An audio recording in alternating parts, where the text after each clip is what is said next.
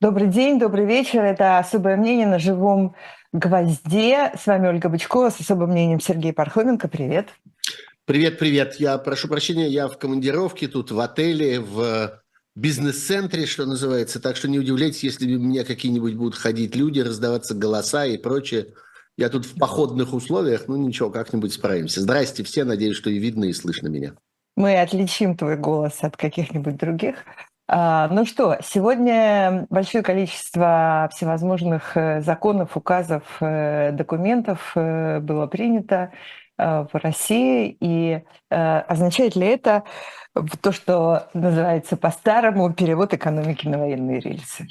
Ну да, это, в общем, довольно такая традиционная метода создания комитета обороны. Он, правда, в этот раз, кажется, называется Координационным советом при правительстве. Но, в общем, это, конечно, комитет обороны – правительство разделяется как-то на два сорта, все министерства, на те, которые непосредственно имеют отношение к войне и которые имеют меньшее отношение к войне.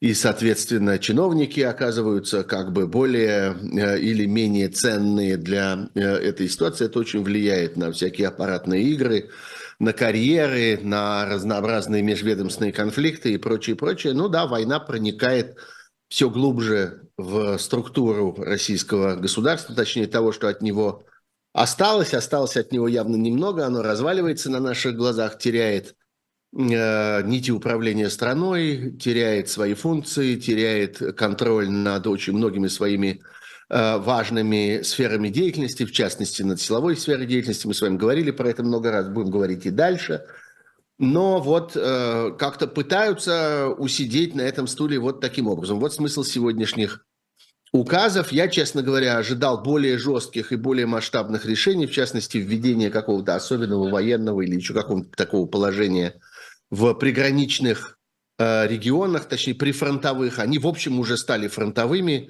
и это стало рутиной. Э, обстрелы Белгородской области, например – ну, помимо Белгородской, в эту зону я бы отнес и Курскую область, и Воронежскую, и Ростовскую, и, может быть, даже и Краснодарский край. Но нет, э, пока эти регионы не получили никакого специального статуса. Видимо, это оставлено на будущее. Думаю, что не заставит себя особенно ждать. В ближайшее время это произойдет. Пока военное положение объявлено только в э, оккупированных э, территориях Украины. А, и, ну, в общем, оно там и так военное, чего уже. Там есть и все эти народные милиции, все эти мобилизации, все эти э, бесконечные облавы на мужчин, собственно, любого возраста, которых загоняют на фронт, и которые по существу таким валом стоят впереди относительно регулярных российских войск, а также наемников, которые прячутся за их спинами.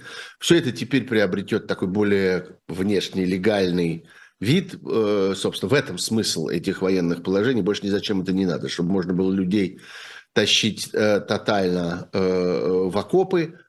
Ну вот, это ну, важно. Очень давай вещь. добавим, давай уточним, что в приграничных с Украинах регионах э, России введен средний уровень реагирования ну, и да, это пока уровень повышенной готовности. Это, это какие-то, это какие-то игрушки, и это такое постепенное разложение закона. Это для того, чтобы можно было любого человека остановить на улице, любую машину остановить, досмотреть, потребовать документы, чтобы любые ссылки на закон, любые ссылки на нормальный порядок упирались бы в то, а у нас особенное положение, знаете.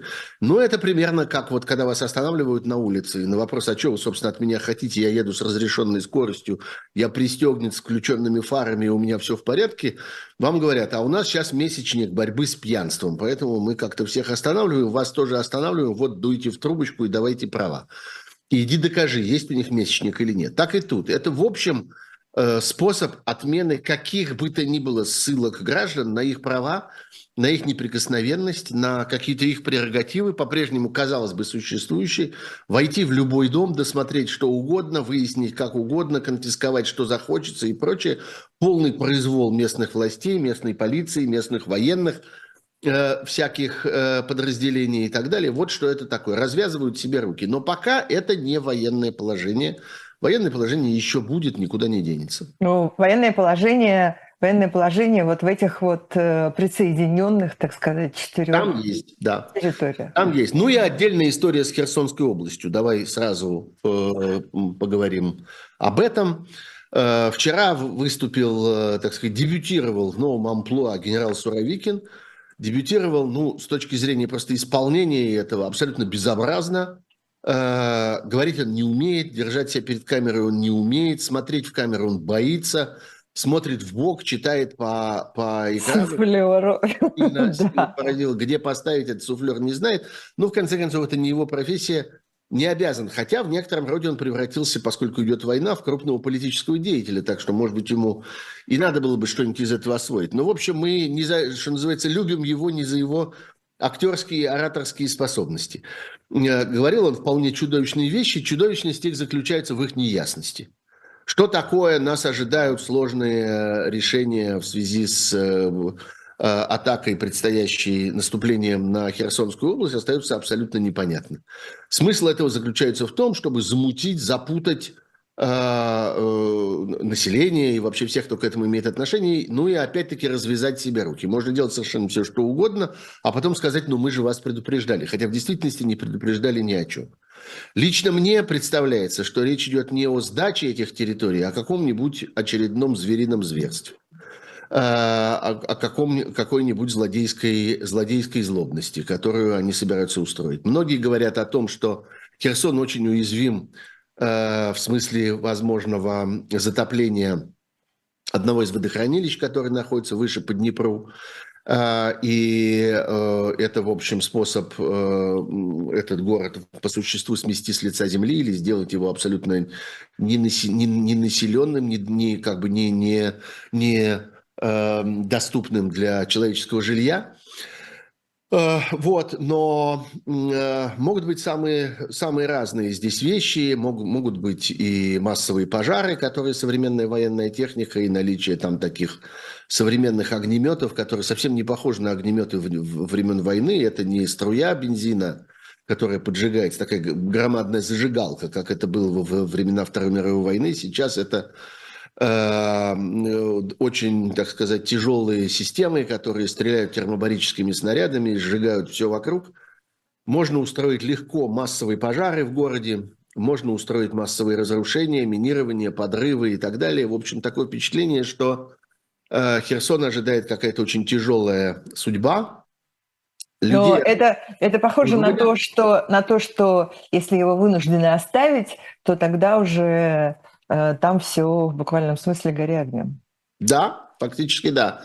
Конечно, много разговоров о тактическом ядерном оружии, но мне представляется, что если нас ждет применение тактического ядерного оружия, то не такое, не внутри, не в черте города.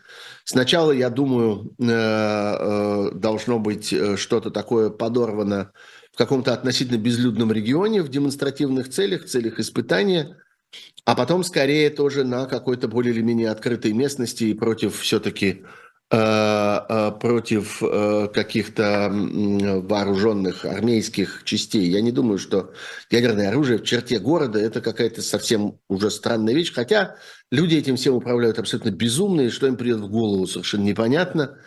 Мало ли что, любая провокация здесь возможна, и любое как-то осатанение, которым они движимы, может разворачиваться более-менее в любую сторону. Но я думаю, что... Ну и смотри, да. Да, и, и смотри, э, вот эти вот в самом начале э, этот заход Суровикина про то, что э, Россия и Украина – это одна нация, и мы только должны помочь им избавиться от этого. Ну, это он... да. Это, это, Нет, это, понятно, это, что это известная, известная риторика, да. Но Гарнир, она... окружают угу. имеющие значение казалось бы, имеющие значение заявления, которые при ближайшем рассмотрении тоже оказываются бессмысленными.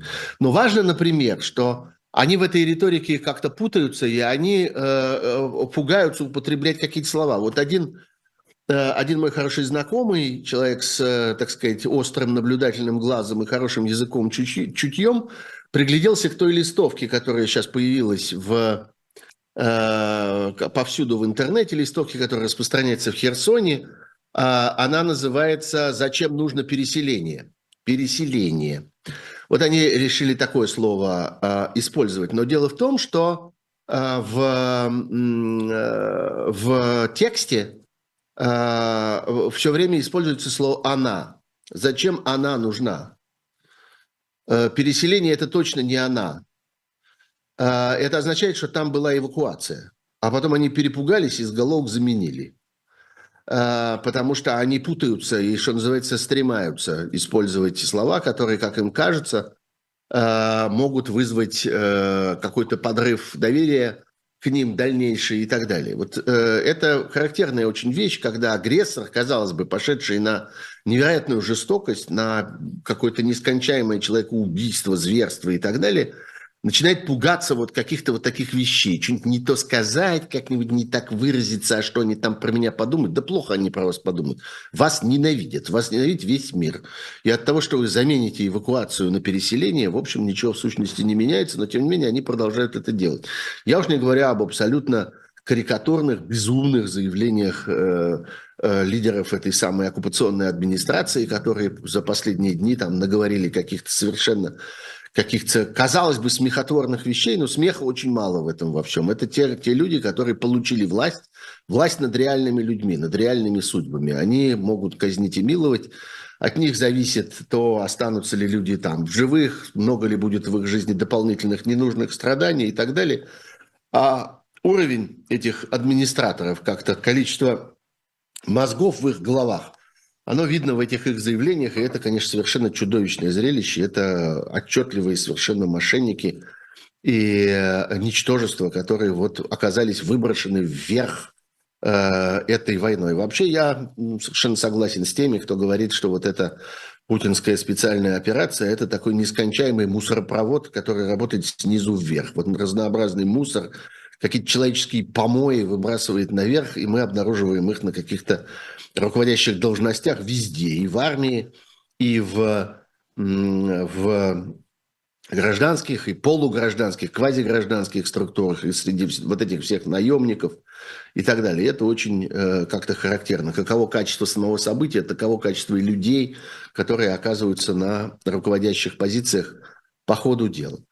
Вот. Ну, э, давай, может быть, все-таки какое-то время Э, уделим э, военной стороне дела или, или квазивоенной, потому что ну, э, ну на... я тебе вот, например, прям вопрос могу предложить. Давай, давай. От, от слушателей, зрителей, подписчиков твоего Пархом-бюро в Телеграме. Да, это Телеграм-канал, который, на который очень советую всем подписываться, в частности, для того, чтобы можно было задавать вопросы вот в этих наших программах это самый естественный для этого способ. Да-да, так что... Вот здесь вот Сергей П. пишет, э, просит коснуться темы иранских дронов в украинском Да-да. небе.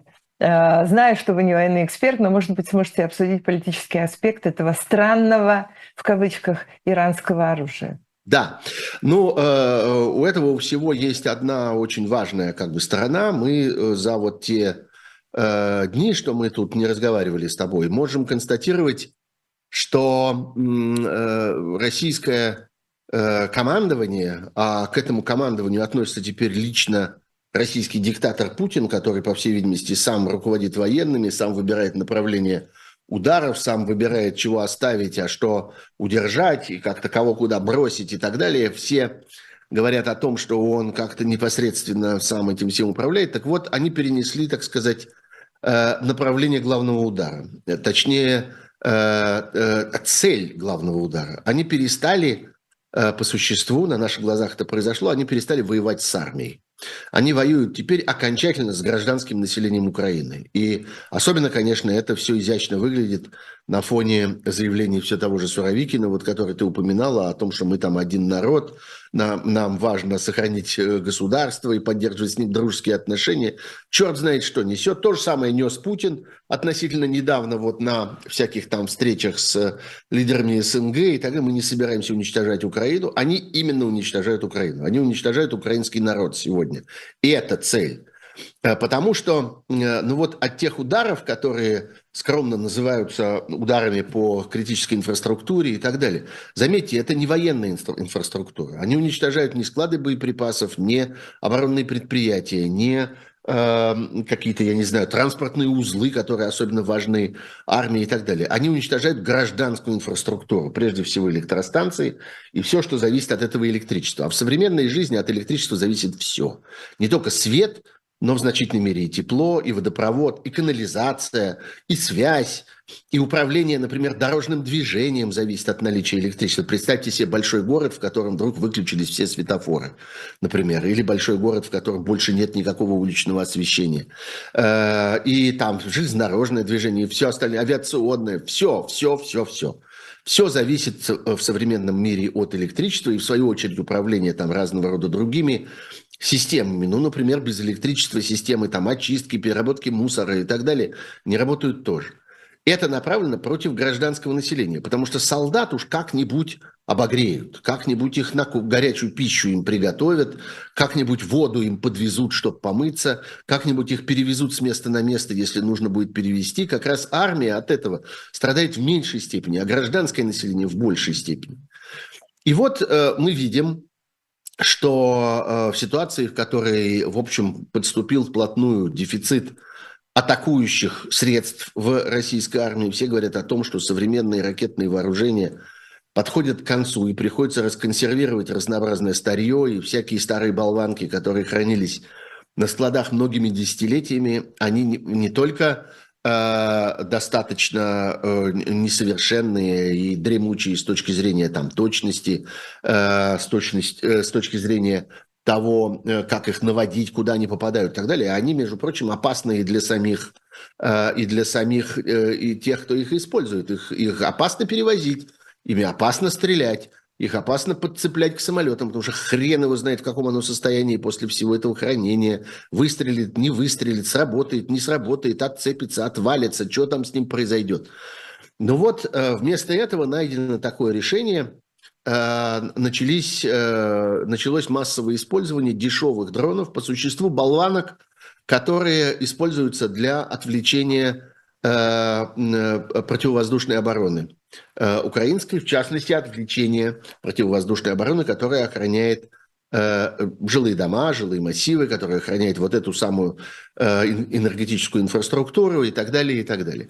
И среди этого довольно много иранских этих самых дронов, которые ошибочно называют «шахид». На самом деле они не «шахид», а «шахед», что в переводе означает не самоубийца или там герой, а вестник, ну, неважно, это просто такая маленькая деталь для, для, так сказать, уточнения. На самом деле это довольно простое, довольно дешевая штуковина, в которой даже часть деталей деревянные, э, много пластика, много там каких-то каких дешевых дешевых материалов используется, дешевый двигатель, все это летит, тарахтит, несет э, некоторое количество э, взрывчатки, по существу не, не, не наводится никаким способом, они наводятся как как, э, я забыл этот военный термин, но, в общем, короче говоря, его один раз наводят, а потом он летит куда навели. Он не, не, как бы не меняет своего курса по ходу дела, он не следит за целью, он не может, соответственно, быть на, использован против движущихся целей. Его наводят по координатам, вот на такую-то точку. Э, а что такое точка по координатам? Это какой-то дом. Э, это не военный объект, это не, не батарея, не радиолокационная станция, это не, не знаю, там, скопление живой силы и так далее. Это дом, в доме люди. Вот почему, для этого, собственно... Почему, почему это не объект? А ну, а хорошо, или электростанция, или что-то. Но это, это, в общем, строение, сооружение, потому что точнее невозможно навести по, по карте. На карте не видно танка, э, он слишком маленький для этого. На карте виден дом э, или квартал, или какой-то промышленный объект, или что-то вроде этого. Вот для этого, собственно, они, они и предназначены. Но главная их задача заключается главным образом в том, чтобы по ним использовались достаточно дорогие и достаточно дефицитные для Украины, у которой каждый выстрел на счету, э, средства противовоздушной обороны. Украине не хватает зенитных э, пушек, которые стреляют относительно дешевыми снарядами, нужно запускать ракету. Ракета во много раз дороже, чем, э, собственно, этот дрон. Плюс, конечно, психологическое воздействие, потому что они летят долго, они летят большими, так сказать, стадами и роями, эти дроны, они мучают людей, люди вынуждены долгими-долгими часами, иногда целыми днями и ночами сидеть в укрытиях, в бомбоубежищах, потому что непонятно, как, когда это кончится. Это, конечно, Э, я видела, я видела какое-то видео, когда их э, по ним стреляют э, с земли и сбивают их. Да-да-да, их можно... Просто из стрелкового оружия. Можно, в принципе, да, попытаться достать их просто из стрелкового оружия. И в Украине, насколько я понимаю, широко распространяются руководства для всех, у кого в руках есть там автомат или, я не знаю, даже охотничий карабин нарезной, как прицеливаться как рассчитывать правильную дальность, когда вы стреляете по этой дичи, потому что это же не, не по уткам стрелять и не по гусям, а это э, что-то такое, что летит совсем иначе, достаточно высоко, достаточно далеко, относительно быстро. Вот, э, хотя по сравнению с другими дронами, конечно, они очень тихоходные, низколетящие и так далее. Но, тем не менее, э, вот в массовости э, этой силы. И это поразительное совершенно политическое решение, э, ну, как-то попытаться заставить население полюбить захватчика вот таким способом. Э, тут вступают в силу э, политологические знания, и тут раздаются голоса историков и политологов, которые изучают э, уроки прошлого и которые сейчас пытаются понять, а есть вообще в истории случаи, когда массовые атаки на гражданские объекты, массовое истребление гражданского населения как-то изменило бы позицию гражданского населения, заставило бы гражданское население испугаться, отнестись с большим уважением к агрессору, начать, э, скажем, э, злиться на свое собственное руководство, э, как-нибудь, не знаю, свергать свою собственную власть и так далее. Ответ – нет, никогда. Этого не происходит. В действительности история не знает таких случаев. И э, э, атаки на гражданское население только ужесточают позицию гражданского населения и делают его более сплоченным, делают его более радикально настроенным и агрессивно настроенным в отношении нападающего – Э, ну, этих уроков, э, несмотря на то, что в России такая обсессия на, на, на истории, такое некоторое помешательство на исторических прецедентах, исторических аргументах, исторических всяких анекдотах и исторических лжезнаниях – Э, которыми заражен и диктатор в России, и вслед за ним какое-то его ближайшее окружение, но тем не менее в реальности они этой истории не знают. Они не знают, что в результате этого бывает. Они сейчас воспитывают население Украины в духе еще большей ненависти еще к российскому агрессору, еще большей решительности, еще большей сплоченности, еще большего патриотизма этими атаками. Вот я сегодня там разговаривал с одним своим знакомым, тоже журналистом украинским, Э, который э, спросил у него, а вы, собственно, где сейчас? Вот вы физически где находитесь? Он говорит, а мы сейчас выехали за пределы Украины, мы пытаемся здесь купить генератор для того, чтобы привезти его домой, потому что мы таким образом готовимся к зиме. Э, генераторы нужны всем, в Украине генераторов теперь не достанешь. Ну, ничего, вот сейчас здесь купим и поедем. Заметьте, они поехали за границу не для того, чтобы там остаться. Они поехали за границу для того, чтобы вернуться в Украину и сопротивляться дальше Э, там у себя дома э, этой, э, этой войне. Тут возникает израильский вопрос, который я вижу среди, среди тех вопросов, которые я получаю у себя в телеграм-канале Пархом Бюро, и вообще очень много про это разговор. А что же вот как-то, это же ведь Иран, а возле Ирана есть Израиль. А между Ираном и Израилем некоторые особенные отношения. А что же Израиль думает по всему этому поводу? А где же Израиль со своей помощью, своим железным куполом и так далее? Это интересный вопрос, на самом деле. Во-первых, действительно, мы должны констатировать, что страна Иран вступила в эту войну.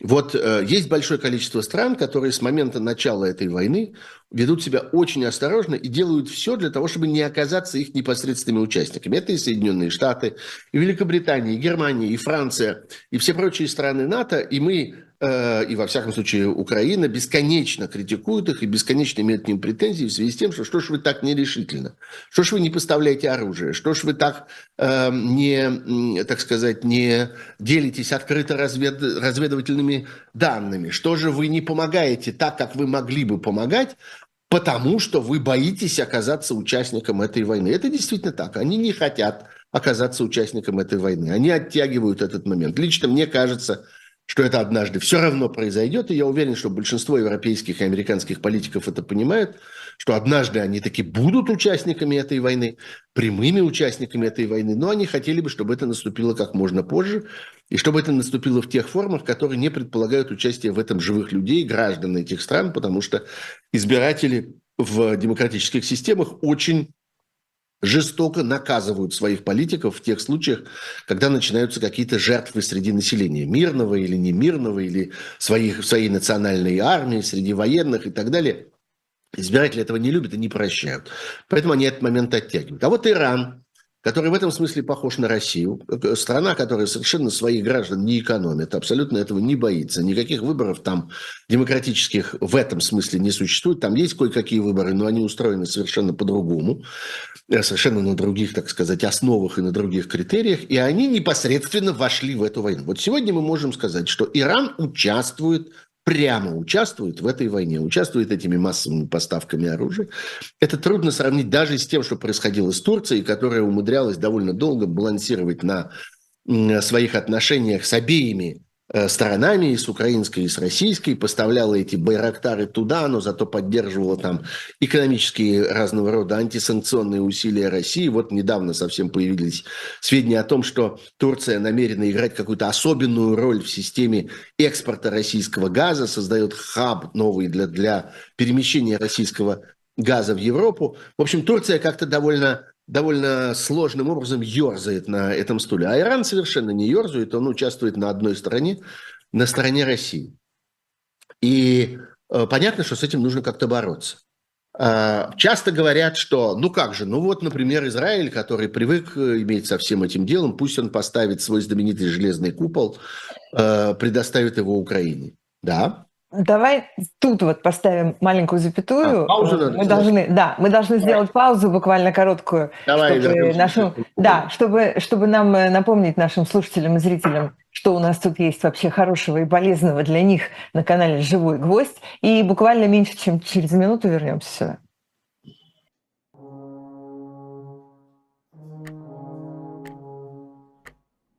Кто этот человек?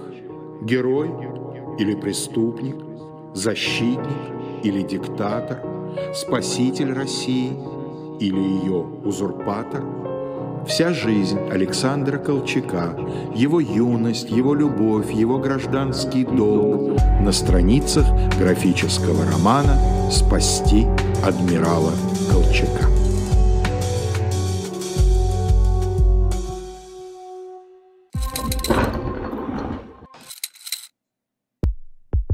У нас есть парадоксальная ситуация. Это непросто, потому что останется в истории. Ну, Владимир Борисович, вы прям как ребенок. У вас есть лучшие средства обороны? Нету.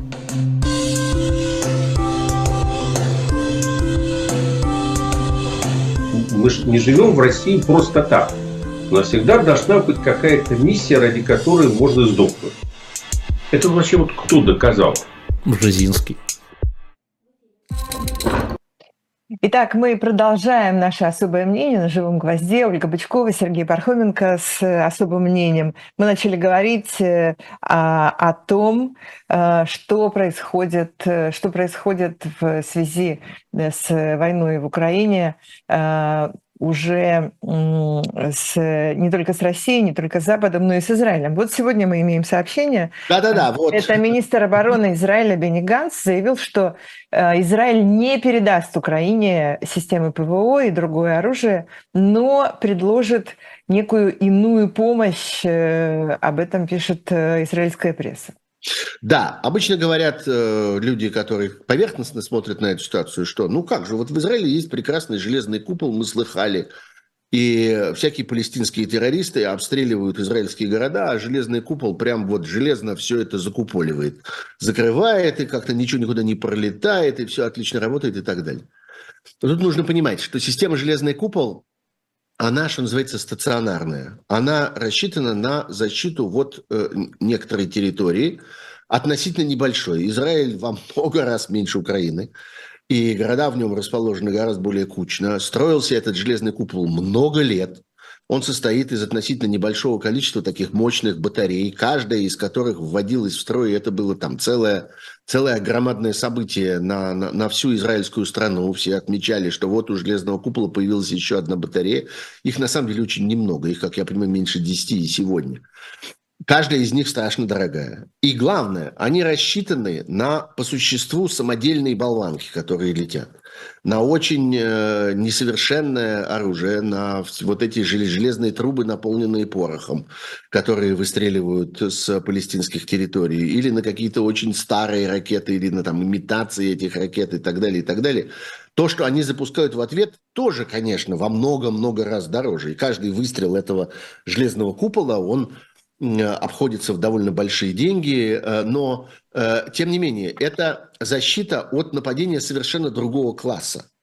А, и это устроено совершенно, совершенно не так, и пытаться перенести это на украинскую территорию, воспроизвести это для Украины, ну, во-первых, это даже если бы сегодня было принято такое решение, то результат образовался бы там через много-много месяцев, а может быть и лет, и стоил бы совершенно громадных денег, а главное, был бы чрезвычайно неэффективен и против этих э, иранских дронов, и против вот всякого такого, э, чем обстреливают сегодня Украину, обстреливает российская, российская армия. Поэтому это совершенно не эффективное было бы решение, абсолютно правильно, что израильское руководство Э, не пошло по линии такой какой-то дешевой пропаганды, как-то можно было бы сказать, да, конечно, мы сейчас дадим, сейчас все поставим, все будет хорошо. А в действительности это все не имело бы никакого значения. Мне кажется, ну, что... Надо, ну, не надо забывать, что эта дешевая пропаганда, она имеет э, две стороны, потому что железный купол – это слишком драгоценная для Израиля вещь с точки да, зрения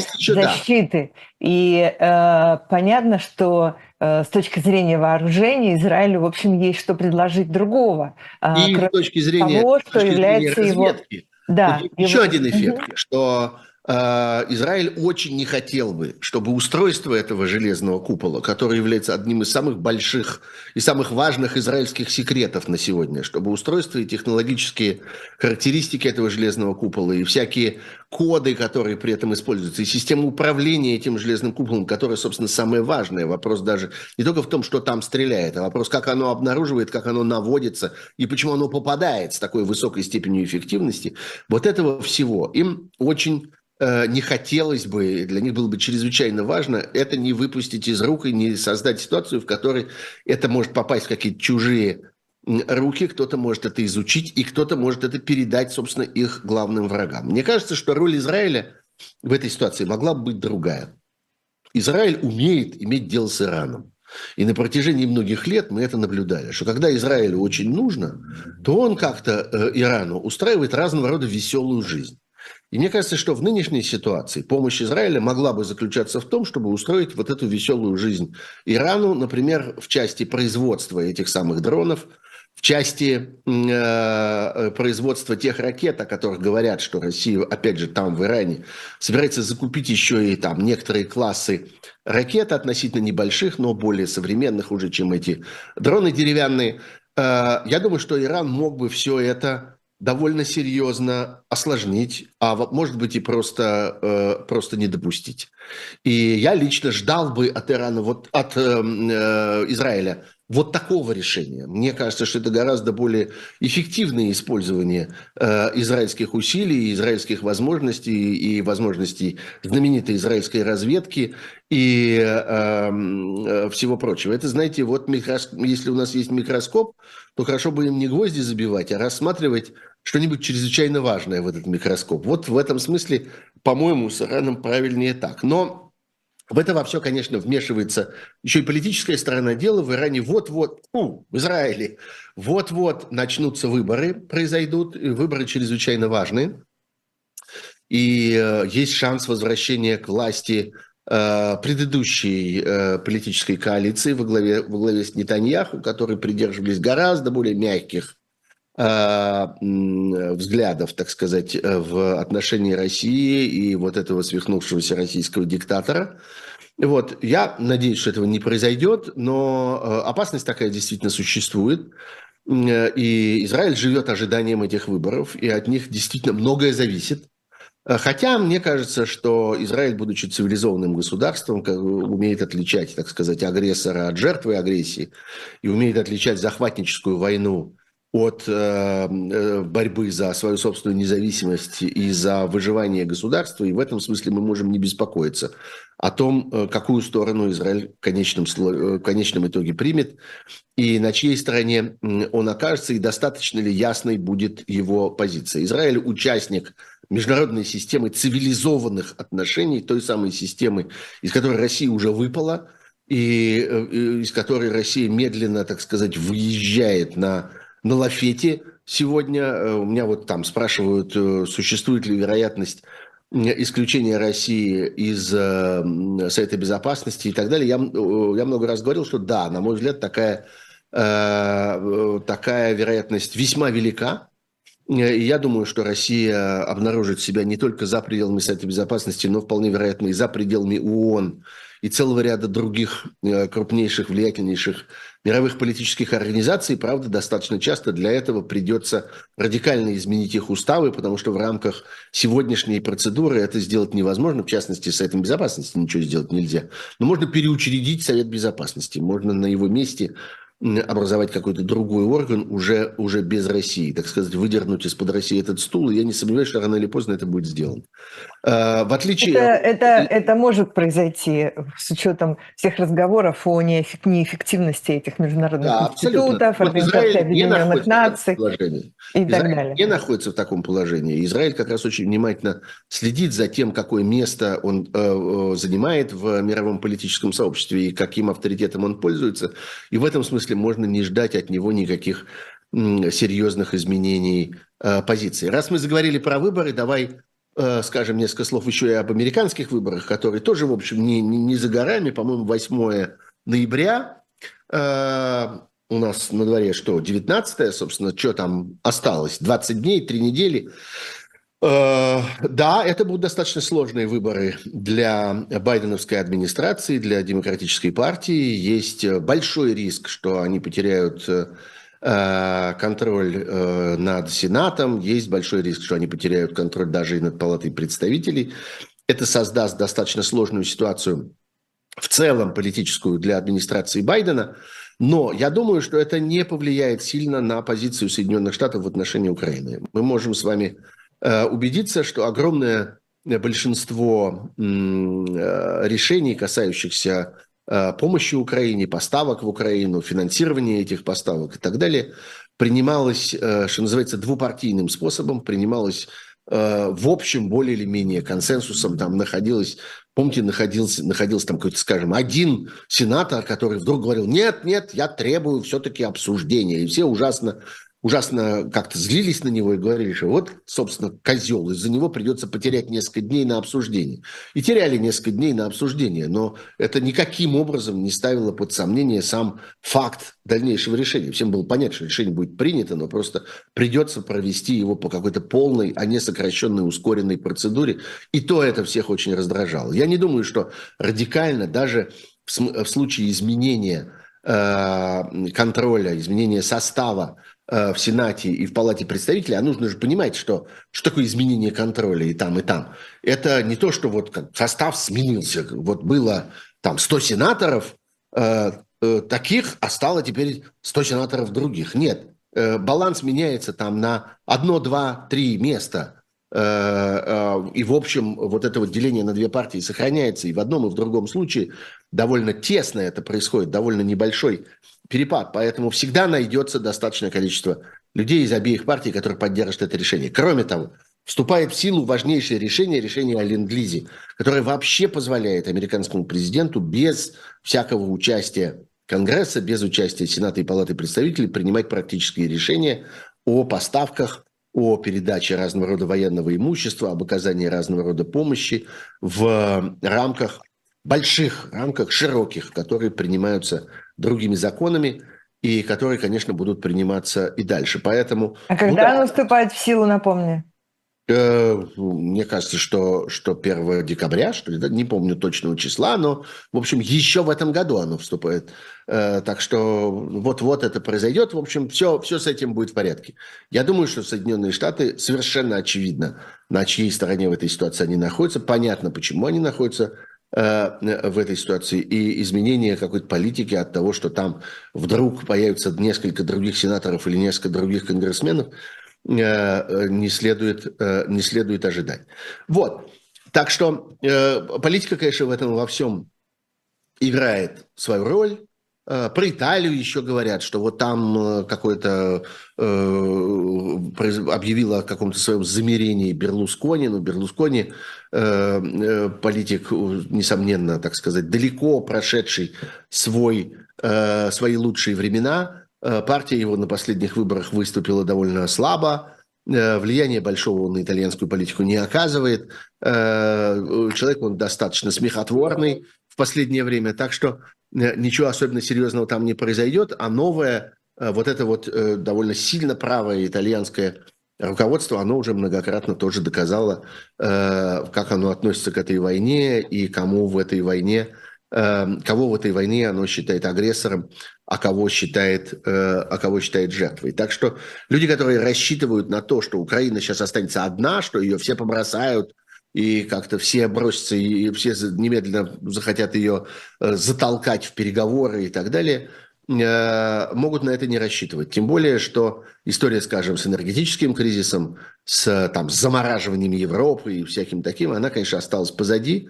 Э, Европе удалось довольно эффективно подготовиться к этому сезону. Я думаю, что зима пройдет относительно благополучно, хотя понятно, что для европейских политиков это будет непростой момент. Нужно будет работать со своим населением, нужно будет помогать им как-то э, к этому ко всему адаптироваться, нужно будет предлагать им разного рода компенсации. Я уверен, что большинство европейских правительств сегодня уже предусмотрели возможность помогать тем, кто пострадают. Это, во всяком случае, относится и к Германии. Потому что вопрос не только тем, в том, что людям будет холодно в квартирах или там холоднее, чем обычно. Температуры э, люди раньше привыкли там, к 20-21 градусу э, э, у себя в квартире, а теперь им придется жить там при 18, например. Это там с непривычки может показаться довольно прохладным, приходится надевать свитер или там заматывать горло шарфом. Э, и спать под толстым одеялом. Э, но помимо этого, конечно, это влияет, э, эта ситуация, на разного рода бизнесы, на всякую мелкую розничную торговлю, на всякие сферы обслуживания и так далее, и так далее.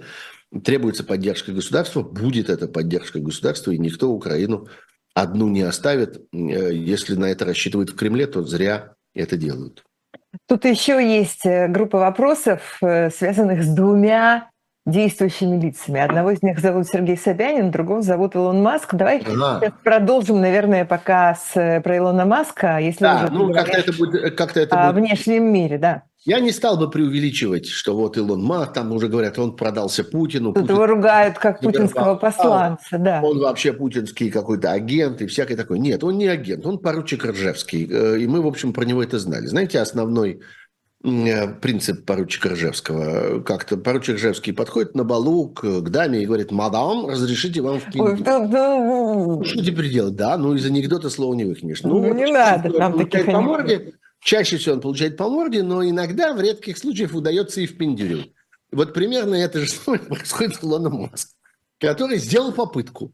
Но вдруг мы его любим не за это, между прочим. А вдруг прокатит? А вдруг получится? Любим мы его не за это. Мы его любим за то, что он на самом деле оказал Украине большую помощь, реальную, практическую. Эти его Старлинки – это его система непосредственного доступа к интернету, минуя всех на свете провайдеров и все наземные системы, а непосредственного доступа к спутнику, очень помогает украинской армии, а в некоторых случаях и украинскому населению. И э, большое ему за это спасибо. Он в какой-то момент попытался содрать немножечко денег – с э, американского министерства обороны. Не получилось. Ну, не получилось, не получилось как-то. Ну, не прокатило. Ну, бывает. Ну, ничего страшного. При этом, конечно, он там решал какие-то еще свои проблемы. Ему надо было там отвлекать внимание от каких-то неурядиц, связанных с его компанией и так далее. Он человек довольно изобретательный, человек, надо сказать, совершенно беспринципный, человек, который как-то действует, исходя из вот сиюминутной целесообразности, Э, и делает это, надо заметить, очень эффективно, потому что, видите, это он, Илон Маск, а не мы. Это мы обсуждаем его действия, а не он наши. И как-то, ну, в некотором роде он доказал, что он представляет из себя что-то выдающееся. Вот, поэтому ну, не надо... Ну, не, ну, слушай, но он представляет из себя что-то выдающееся, потому что все равно э, технологическое все это визионерство и ну, да, невероятные и, проекты, которые нас... На Марс он полетит или там запустит ракету раньше, чем мы с вами это сделаем. Поэтому давайте относиться к нему с уважением. Раньше, чем кто-либо это сделает. Конечно. конечно, ну, скорее всего, да. Вот, давайте относиться к нему с уважением, э, давайте относиться в некотором роде с э, юмором к этим его попыткам на ходу чего-нибудь еще Э, так сказать, э, щелкнуть с Министерства обороны. Ну, не щелкнулось. Э, но я абсолютно уверен, что поставки его будут продолжаться, и помощь его будет продолжаться, и он будет продолжать это финансировать. Суммы, о которых идет речь, для него не очень принципиальны. Он может себе эти миллионы долларов и даже сотни миллионов долларов, а речь идет об этом, может себе э, позволить и будет себе это позволять. Так что не надо здесь думать. Я думаю, что найдутся еще целый ряд разных э, бизнесменов. Вот там говорят об э, лидере одного из американских инвестиционных фондов, который тоже выступил там с какими-то довольно нелепыми мирными инициативами. Да, ну понятно, что люди будут пытаться на этом тоже заработать.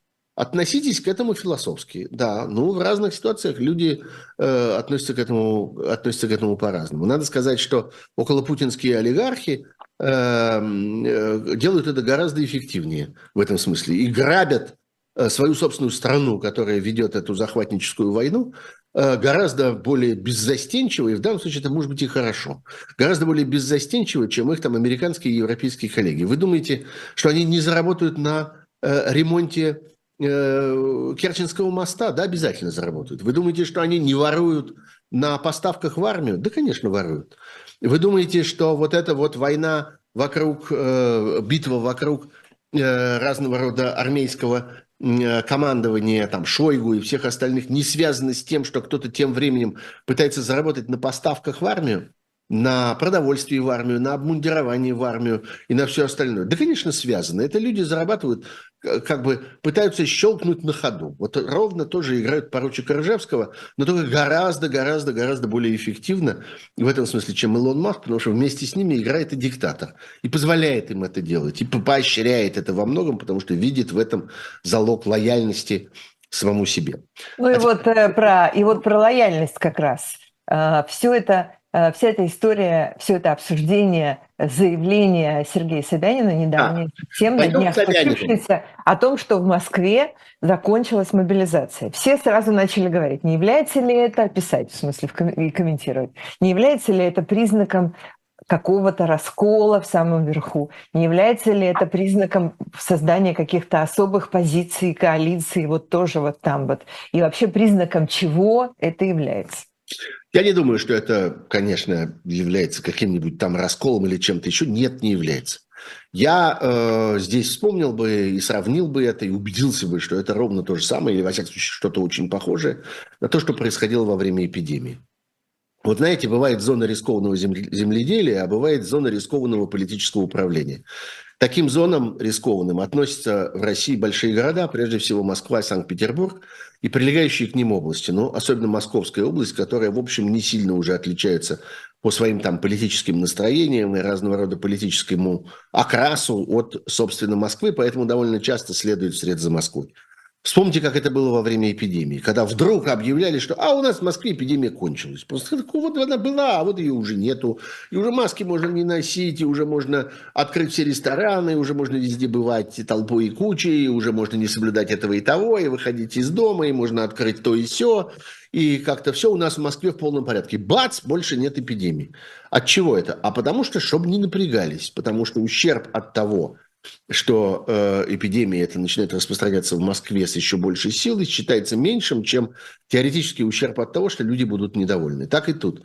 В конце концов, пусть мы не доберем какое-то количество людей э, вот этого мяса для этих мобилизационных, мобилизованных толп, э, но зато э, все-таки удержимся от какого-то серьезного серьезного недовольства, которое, несомненно, именно в Москве, в той среде, которая более информирована, я не скажу более образована, более информирована, более нахватана, в среде, где более плотные социальные связи, где люди чаще, гуще участвуют в разного рода общении, в разного рода э, социальных структурах, социальных сетях в разном смысле этого слова.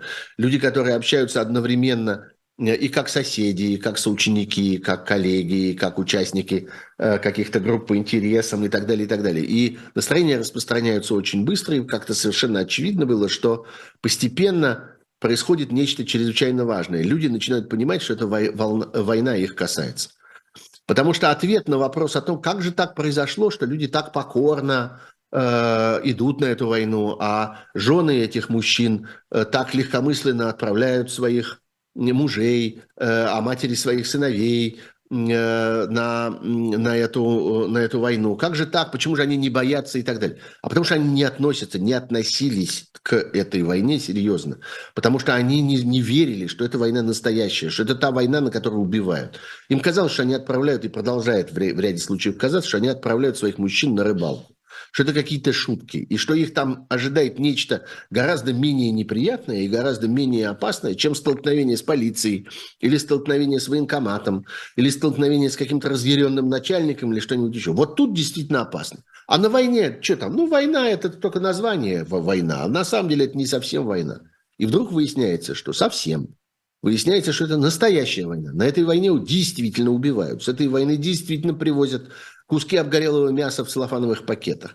И э, вот это открытие, оно постепенно охватывает людей, и с этим нужно что-то делать. Вот с этим Собянин нечто и сделал. Абсолютно уверен, что он это сделал по согласованию с Верхом. Другое дело, что он достаточно умен, чтобы этого согласования добиться. Это факт. Среди тех губернаторов или там глав регионов, которые существуют сейчас, достаточное количество дуболомов, которые не будут пытаться этого делать, которые сидят тихонько, вжав голову в плечи и вообще боятся, что они их лишний раз вспомнят, а не то, что утруждают свое начальство какими-то сложными и, возможно, даже неприятными разговорами. Собянин оказался достаточно эффективен и достаточно, так сказать, политически целеустремлен для того, чтобы пойти и организовать эту договоренность, организовать эту льготу для себя.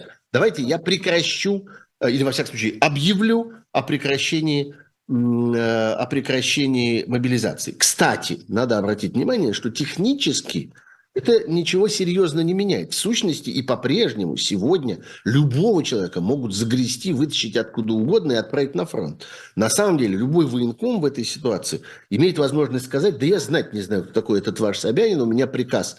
С другой стороны, я подчиняюсь Министерству обороны или там я подчиняюсь правительству, администрации президента. Кто такой этот ваш Собянин? Он вам что-то обещал, но вот вы у него и спросите. А у нас сейчас добор, или там у нас вторая волна, или там вот у нас некоторый специальный приказ пришел, у нас месячник собирания там таких-то специалистов и прочее, запросто могут это организовать, и никакой Собянин этого не остановит. Так что это вещь скорее психологическая, скорее пропагандистская. И вот тут появляется один очень важный элемент. В оставшиеся пару минут я про это скажу.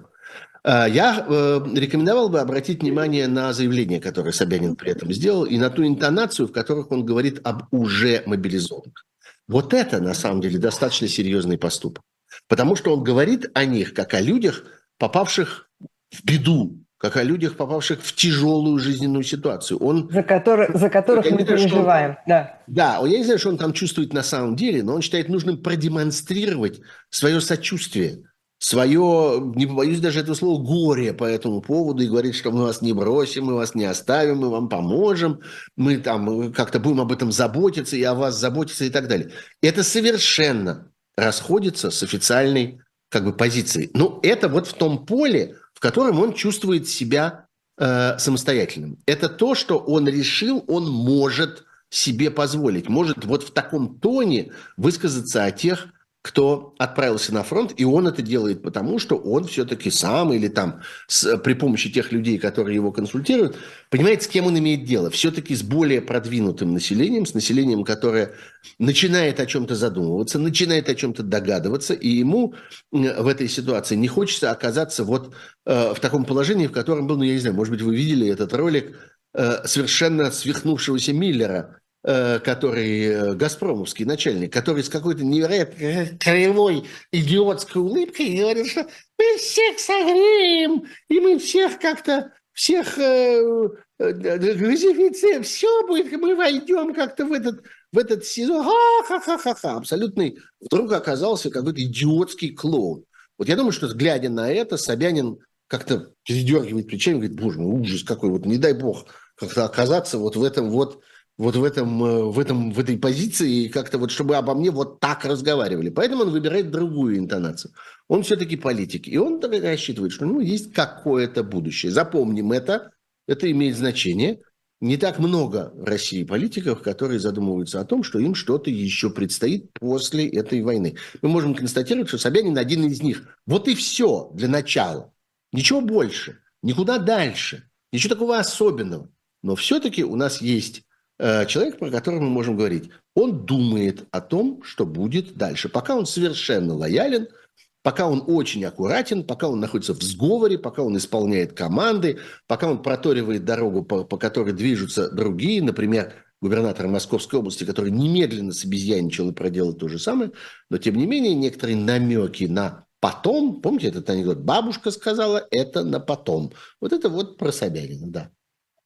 Помним. Это был «Живой гвоздь». Спасибо большое. Спасибо всем, кто написал и задавал вопросы. Продолжайте, пожалуйста, это делать. И лайки успейте, успейте, пожалуйста, поставить как можно больше. Пока. Спасибо.